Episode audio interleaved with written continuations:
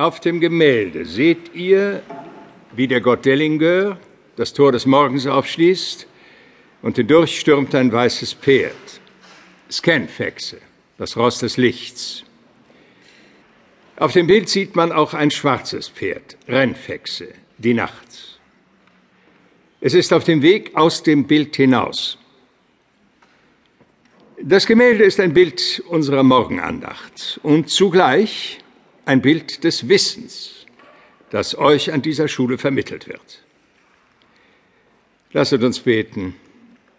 Vater unser, der du bist im Himmel, geheiligt werde dein Name, dein Wille geschehe, im Himmel wie auf Erden.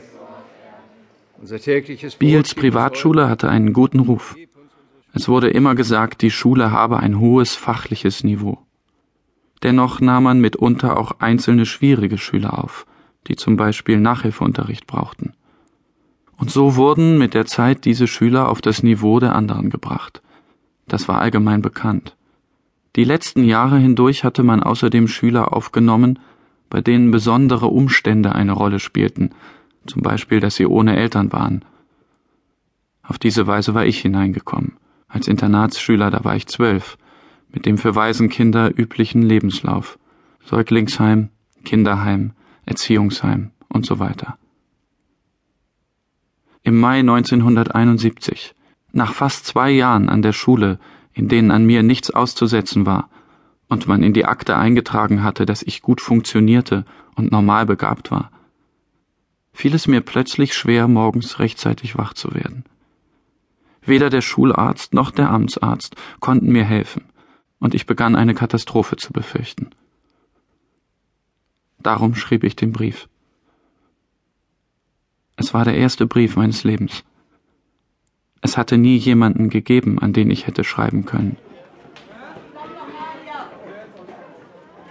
Eines Morgens sah ich sie. Sie stand mit Biel unter dem Rundbogen des Tores. Biel stand morgens immer unter dem Rundbogen, um diejenigen zu begrüßen, die rechtzeitig da waren, und um die zu identifizieren, die zu spät kamen. Sobald man wach zu werden begann, dachte man daran, dass er dort stehen würde, so dass er in gewisser Weise schon zwischen Träumen und Aufwachen anwesend war. Sie war zu spät gekommen, aber es wirkte verkehrt. Sie war nicht der Typ. Ich wusste sofort, dass etwas nicht stimmte. Biel hatte sie beiseite gezogen und alle anderen vorbeigelassen. Er beugte sich über sie, er war sehr konzentriert. Sie sah ihn direkt an.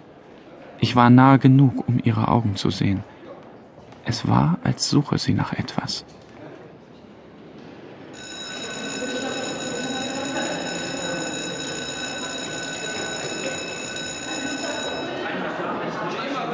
Auf dem Weg zur Morgenandacht war sie direkt hinter mir auf der Treppe.